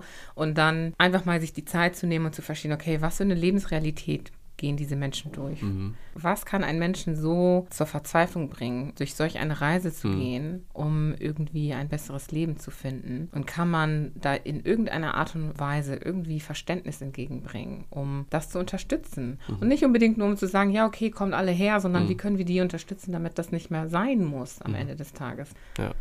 Ja, okay, aber um deinen Weg nochmal so ein bisschen weiter zu, zu beleuchten, du bist dann in Richtung Finance gegangen und ähm, hast dann deinen Berufsweg so ein bisschen besser gefestigt. Du bist, warum erstmal Finance speziell? Ähm, also ich war jetzt nicht mehr gut in Mathe oder so, ne? Also es ist jetzt nicht so, dass ich war, ich war, hatte einfach eine Affinität zu, zu Finance, war auch so ein bisschen, wie gesagt, ich hatte ja BWL studiert und und hatte so ein breit gefächertes Studium, wo ich verschiedene Sachen, also verschiedene ähm, Thematiken kennengelernt habe, Marketing, Personalmanagement, äh, Produktion, Finance, so und noch andere Sachen. Und während ich das studiert habe, habe ich mal auch so einen Film gesehen, der heißt Wall Street. Und ich muss sagen, der hat mich auch so ein bisschen inspiriert. Und Wall so, Street oder Wall- Wolf nee. of Wall Street? Nee, nee, Wall Street, Wall ne? Street, okay. Ja. und mich hat das auch einfach, das hat, das- also das hat mich auch finanziert, äh, finanziert wollte ich schon sagen, das hat mich finanziert, das hat mich inspiriert in dem, in dem Moment. Dann dachte ich, ja, fein, also, wa- also warum hat mich das äh, inspiriert? Also ich fand es einfach spannend, so diese Bankenwelt und ähm, diese Aktienwelt und generell Mergers and Acquisitions, also wenn A- Unternehmen gekauft und verkauft werden und so, das hat mich, fand ich einfach spannend und auch grundsätzlich so dieses Projektgeschäft fand ich interessant, weil einfach jedes Projekt unterschiedlich ist. Dementsprechend habe ich dann gesagt, gut, Finance könnte was sein und dann habe ich dann, äh, wie gesagt, halt den Master gemacht und das war dann auch definitiv das, also die richtige Entscheidung. Ja. Also ich habe da echt eine tolle Zeit gehabt. Also sowohl was ich da gelernt habe, aber auch generell so das Studium war einfach sehr gut mit verschiedenen Kommilitonen aus verschiedenen Ländern. Das hat einen auch sehr geprägt. Wieder die internationale Multikultur. Also es war wieder Multikulti, wobei es, es war, es gab schon sehr viele Deutsche, die im Ausland studieren. Dafür sind wir auch irgendwie scheinbar bekannt, dass wir im Ausland gerne St- Auslandssemester, Auslandsstudium Ja. Ähm, studieren. Gab relativ viel aus Thailand, Griechenland, Chinesen, aber dann auch wieder einen aus Barbados oder einen aus Kolumbien. Also es war schon querbeet. Also auch. Nice. Okay, das heißt, Finance halt eher im Bereich Mergers and Acquisitions, also nicht jetzt unbedingt in die Buchhaltung oder Finance Management im generalistischen Ja. Sinne, sondern Mergers and Acquisitions, Genau. also An- und Verkauf Ja. von Unternehmen. Genau, ich Okay. habe ich hab so in die Buchhaltung und Controlling so reingeschnuppert, Praktika gemacht und so, aber es hat mir jetzt nicht so zugesagt. Es war sehr beschränkt auf das Unternehmen. Das ist ja so eine Art internes Controlling. Mm, und das generell war das für mich jetzt, wie gesagt, ich fand dieses Projektgeschäft einfach spannend. Okay, Dass okay. man da mit verschiedenen Klienten arbeitet, verschiedenen ähm, Kauf- und Verkaufsobjekten. Mhm. Dir ist aber auch aufgefallen, dass es sehr wenig schwarze Menschen gab in der Beratung. Warum sollte man in die Beratung? Als schwarzer Mensch. Mhm. Ich denke mal generell, wenn du Am Ambitionen hast, das zu machen, dann solltest du die Möglichkeit auch haben. Ich, ich würde jetzt nicht per se sagen, ja, wir brauchen x Prozent schwarze Menschen. Ich finde grundsätzlich wie gesagt, Diversität vorteilhafter, einfach um verschiedene Blickwinkel abzudecken, damit einem so ein bisschen holistischer auf Dinge schaut. Dementsprechend würde ich das schon, sag ich mal, begrüßen, wenn es diverser ist. Ich glaube generell, wenn jemand die Ambition hat, sowas zu machen, dann warum nicht? Aber kann auch sein, dass im Durchschnitt People of Color keinen Bock auf Unternehmensberatung haben. Weiß ich nicht.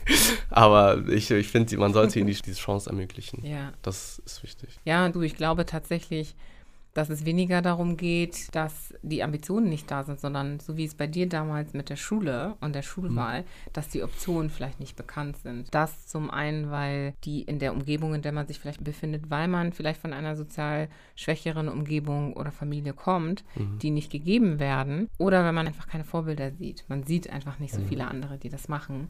Und entsprechend existiert es entweder nicht oder Menschen denken vielleicht sogar, das ist kein Job für schwarze Menschen. Also ich glaube, da muss man so ein bisschen vielleicht da ansetzen, dass man auch zu Schulen geht, aufklärt, sagt hier, das und das kannst du machen und das und das musst du dafür machen.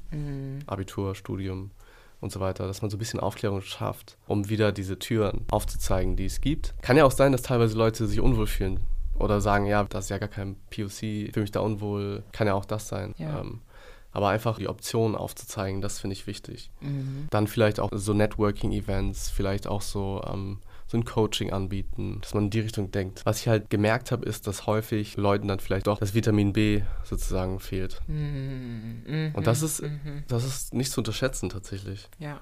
Also es gibt häufig die Situation, die man hat, wie auf dem Wohnungsmarkt. Ja, man kennt den und den und dann hast du halt schlechtere Chancen, sage ich mal. Und wenn da eben eine Position ist, zwei Leute bewerben sich, die sind gleich gut, aber Partner hat einen Kontakt und das ist irgendwie der Sohn von einem Vorstand von irgendeinem, für einer Reederei oder so. Ja gut, tendenziell eher die Person, dieses Vitamin B. Das ist wichtig. Oder, oder halt so dieses Thema, mein Vater hat auch schon mal da gearbeitet, dadurch habe ich äh, einerseits klar Vitamin B, aber auch andererseits ein besseres Verständnis, wie ich da reinkomme. Mhm. Deswegen würde ich das eher so zweiteilen. Einerseits bei dieser Aufklärung, wenn man mit den Leuten, mit dem POC spricht, dass man vielleicht sagt, hier, das sind die Optionen. Und dann in dem Teil, wie komme ich da rein, halt einmal vielleicht selber denen vielleicht die Möglichkeit gibt für ein Praktikum oder so. Aber andererseits auch zeigt, wie bewerbe ich mich da eigentlich, worauf kommt es da an. Mhm.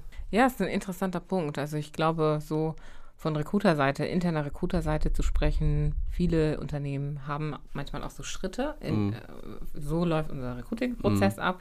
Aber ich glaube, es ist nochmal interessanter, so einen Schritt weiter zu gehen, Ja. wie du es gerade sagst, und wirklich erklären, hey, worauf achten wir? Ja. Vielleicht sogar in einem interaktiven Video Mhm. oder was, ja? Mhm. Jetzt gehen wir schon äh, Beratung for free.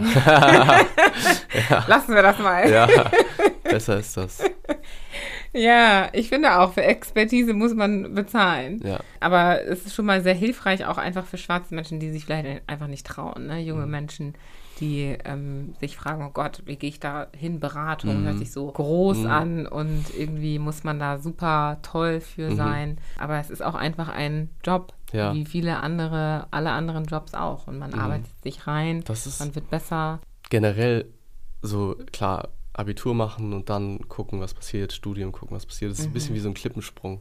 Wie diese Pinguine, wenn die abspringen. An, einer Mhm. Ja. Eis, an so einem eisbedeckten. Felsen. Ja. Weil man weiß nicht, was da kommt, aber das ist eben dieser Schritt, den man machen muss, Ja. um dann zu gucken, wo soll die Reise jetzt hingehen. Manchmal braucht man eben so einen kleinen Stupser und vielleicht kann das so ein Workshop oder so eine Art Aufklärungsvideo, Aufklärungsworkshops äh, etc. vielleicht bringen, dass Mhm. man diesen Stupser hat, dass man weiß, okay, dahin kann ich springen, das sind die Optionen. Du bist ja jetzt raus aus dem Angestelltenverhältnis. Verhältnis, ja. und hast dich selbstständig gemacht, hast ein Unternehmen gegründet, ein Teeunternehmen, Ja, Ayuna Tea. ja. Ähm, genau. Und hast aber gleichzeitig auch noch mal ein etwas anderes gestartet jetzt vor kurzem Mhm. Ja. im Gesundheitswesen. Kannst du Ja. kurz erklären, was ist Tea und was kam jetzt, kommt jetzt als Ja. nächstes? Also das ist ein ähm, Startup, was Tee verkauft. Mhm. Überraschung. Ähm, wir sind so aufgestellt, dass wir einen Partner aus Indien haben, der vor Ort mit uns zusammen das gegründet hat. Und mit ihm verkaufen wir den Tee. Und das ist halt ähm, Basic-Tee, aber auch spezieller Tee. Und wir haben uns ein bisschen auf die Fahne geschrieben, dass wir halt volle Transparenz schaffen wollen. Wir wollen die Wertschöpfungskette selber Transparenz gestalten im Sinne, dass wir wissen, wo was herkommt. Weil häufig hast du, dass das Teeproduzenten oder zumindest Teebeuteltee zum Beispiel, dass der irgendwie von Auktionen kommt, was gar nicht mehr, ähm, dass du gar nicht mehr nachvollziehen kannst, wo der Tee eigentlich herkommt. Ist der fair produziert? Ist der wirklich bio, organic? Das wollten wir so ein bisschen umgehen und haben gesagt, wir wollen die Zwischenhändler ausschalten. Oder nicht ausschalten, aber halt umgehen. Wir wollen, die, wir wollen hier niemanden ausschalten, aber halt umgehen auf jeden Fall. Und haben gesagt, wir haben halt diesen ähm, Partner in Indien, der uns da halt supportet. Und der, der mit uns. der, an das Ausschalten denken. Alles gut. Sorry. Zu viele Filme geschaut. Ja. ja. ähm, der mit uns da halt dieses schöne Projekt auf die Beine gestellt hat. Und Mhm. es läuft auch echt gut. Also wir machen das sowohl ähm, B2C, also Business to Customer, über einen Online-Shop, als auch B2B. Äh, Im Moment ist tatsächlich B2B-Fokus, Mhm. Also Business to Business, zum Beispiel über Gastronomen, Cafés, Restaurants, Auch ein Hotels. Unternehmen vielleicht, die intern. Ist auch die Idee, ja. Ja, okay. Da, das sind aber immer so längere Prozesse leider, weil du hast ja häufig irgendwie, weiß nicht, ein großes Unternehmen, die haben dann einen Betriebsrat, die müssen sich dann nochmal einigen, Mhm. okay, wollen wir wirklich den Tee, wir hatten die ganze Zeit Marke X und bla bla bla und so, Ja, deswegen, okay. da sind wir dran, aber so, sag ich mal, die low-hanging fruits sind dann eher so Cafés, Restaurants, wo du Mhm. halt einfach reingehst oder halt eine E-Mail schreibst und die sind dann meist so, ja geil, haben wir Bock drauf. Cool. Ähm, und das kommt echt gut an bisher. Fokus im Moment ist noch Hamburg. Haben jetzt so ein bisschen äh, Berlin noch erkundet äh, und auch Feedback schon bekommen, tolles Feedback. Genau, das läuft auch gut bisher. Durch einen Zufall. Wir haben halt auch ein, ein Unternehmen tatsächlich, wo wir gerade darüber gesprochen haben. Das ist auch unser, unser erster Kunde, der ein Unternehmen ist. Das ist ein Pflegedienst. Und ich hatte mich vor ein paar Jahren mal mit dem Thema Pflegedienst äh, auseinandergesetzt, weil ein Freund von mir auch einen Pflegedienst hat. Mhm. hatte auch damals mal während des Bachelors einen Pflegedienst analysiert. Also da hatte ich so eine Art Unternehmensbewertung gemacht. Das heißt, mit dem ganzen Thema habe ich mich schon ja, so ein paar Jahre eigentlich beschäftigt. So bin ich halt, die haben mich dann gefragt, also der Kunde jetzt von Ayuna, ob ich denen nicht helfen kann mit ja, bestimmten Abläufen. Das war eher so strukturell, also so Tourenplanung, Fuhrparkmanagement, auch teilweise mit, mit der Website und so weiter. Weil ich durch Ayuna, durch den, das T-Business halt dadurch, dass, dass ich halt auch zum Beispiel den äh, Webshop mit betreue, schöne Insights bekommen habe, viel gelernt habe, konnte ich das auch wiederum anwenden jetzt bei dem Pflegedienst und da unterstütze ich die jetzt auch beratend. Ich hatte aber halt noch mehr Ambitionen und meint, hatte dann halt gesagt, so wie sieht's aus, ich würde hier gerne als Gesellschafter einsteigen und das mit aufbauen, weil ich nochmal, glaube ich, eine ganz andere Blickweise dra drauf bringe. Also so strukturell vielleicht auch. Digitalisierung. Allein so die Zeit bei Wunder Mobility hat mich auch extrem vorangebracht, was die Digitalisierung betrifft. Ja. Also allein hier, was für Tools benutzt werden und sowas, ist einfach nochmal ein anderes Level. Und das, das Okay. habe ich, das war echt super, weil ich das gesehen habe und dementsprechend jetzt hier auch anwenden kann. Mhm. Auch so wieder das Thema einfach machen, lernen und Ja, später halt mit dem. Toolset andere Dinge machen. Sehr so. cool, ja. Und auch mit dem Tee zum Beispiel jetzt machen und jetzt kommen wieder andere. Also Mhm. weißt du, die, das Dinge ergeben sich. Ja. Manchmal muss man ein bisschen Geduld haben, aber wenn sie sich ergeben, dann halt die Chance am Schopfe greifen. Mhm. Und jetzt aktuell baue ich das halt mit auf. Ich baue mein eigenes Team mit auf, meinen eigenen Patientenstamm. Und es läuft auch echt sehr gut. Da ist auch im Moment ähm, mein Fokus und das Tee-Business läuft auf jeden Fall auch weiter und wir werden das auch alle zu, zu fünft halt weiter treiben und äh, das weitermachen. Genau. Aber äh, das, das Pflegedienstthema ist auf jeden Fall, wo ich im Moment sehr viel zu tun habe, auch zum Glück. Okay. Und ähm, ich gehe halt den Weg, dass ich halt von Anfang an alles digital mache. Also, was heißt alles? Äh, Alles, was Ding, geht. also, alles, was geht. es wird immer noch gefaxt. Äh, Echt? Ja, ja. Aber ja, es ist halt Gesundheitswesen, also so Rezepte, Okay, ja, gut, Verordnungen von stimmt. Ärzten Das- und so ja, werden schon alle noch schwierig, ja. Genau, das wird halt noch gefaxt und so weiter. Aber also ich sag mal, alles, was so die Kommunikation zwischen Pflegekräften betrifft, die Tourenplanung, Anfragen für irgendwelche Termine etc., Mhm. das, da haben wir jetzt echt was Schönes aufgebaut, wo wir Schön. halt effizient arbeiten wollen. Jetzt die ersten Mitarbeiter eingestellt und es läuft relativ fix, wenn man Nice. bedenkt, dass es Anfang des Jahres erst gestartet ist. Ja, du hast es einfach gewagt. Du bist auf die zugegangen und Ja. hast gesagt, hey, ich möchte Gesellschafter werden. Ja, ja, ich, also, wer nicht wagt, der nichts gewinnt. Gewinnt, ne? ja. Und ähm, am Ende, klar, muss ich jetzt aktuell zurückstecken. So, ich sehe halt irgendwie vielleicht so Kollegen, die dann vielleicht noch bei der Unternehmensberatung sind oder sowas und jetzt Manager werden und X verdienen und so. Aber Mhm. mir ist es wichtig, das zu machen, worauf ich wirklich äh, jetzt gerade Bock habe, wo ich langfristig auch Lust drauf habe und was Mhm. mich auch erfüllt. Und das tut das jetzt hier aktuell. Hm. Und ich glaube auch langfristig. Und das ist mir halt wichtig. Okay, das heißt, für dich wird es wahrscheinlich nicht mehr zurück in die Angestelltenwelt gehen? Ja, also sag niemals nie, aber ich würde schon sagen, also ich fühle mich schon sehr wohl in der aktuellen Lage gerade. Mhm. Und Schön.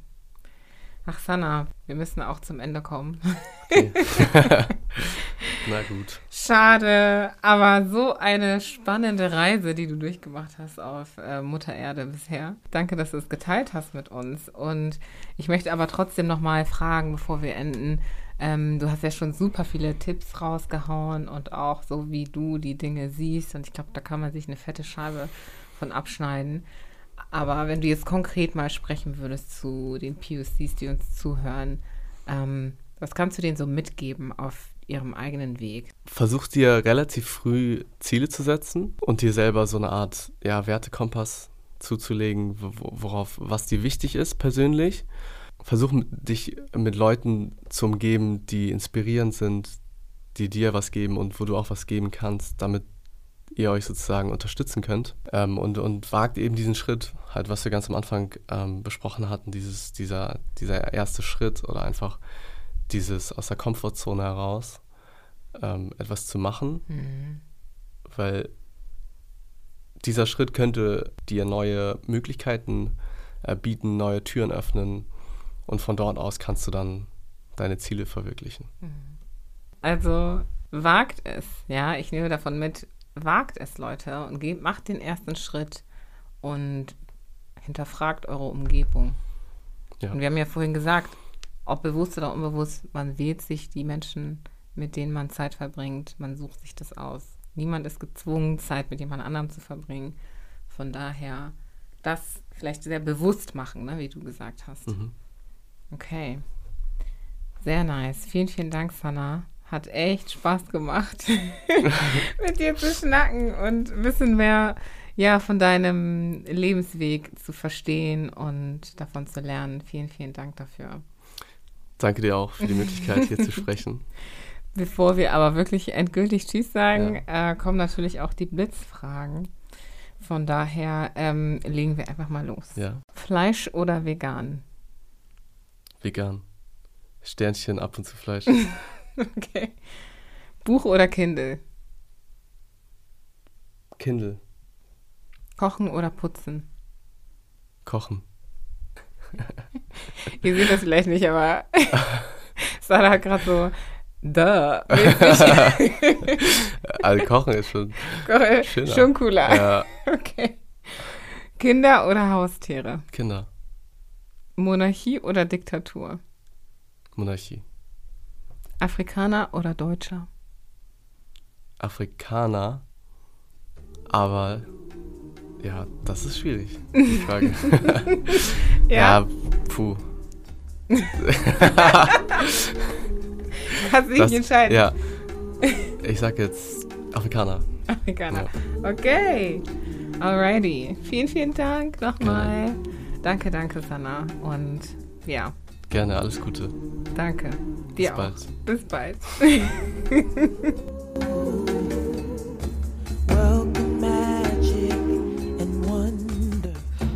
Wir hören es ja immer wieder aus den Podcast-Gesprächen. Trau dich, mach den ersten Schritt. Ich denke, wenn solche Tipps ständig weitergegeben werden, dann doch, weil etwas dahinter steckt. Sanna hat sich mit seinen Wurzeln beschäftigt, hat hinterfragt, welche Menschen er um sich herum hat, von wem er lernen kann und wie er sich stetig von seinem eigenen Wertekodex leiten lassen kann. Keine einfache Sache in einer Welt, die uns nicht nur in jeder Sekunde ablenken möchte, sondern uns auch ganz leicht dazu verleitet, diese Disziplin, den Fleiß und das Streben nach Selbstverwirklichung unterzubewerten. Besonders mag ich den Aspekt der Suche nach Inspiration, diese in anderen zu suchen, diese aber auch zu geben. Wie kannst du andere Menschen inspirieren? Wie kannst du ihnen einen Mehrwert geben? Ich hoffe, diese Folge hat euch wie mich auch sehr motiviert und ihr macht euch nun vielleicht auch auf dem Weg, euren Lebensweg nochmal bewusster in die Hand zu nehmen. Also bis zum nächsten Mal bei Afrikaner. Accept love and also I give.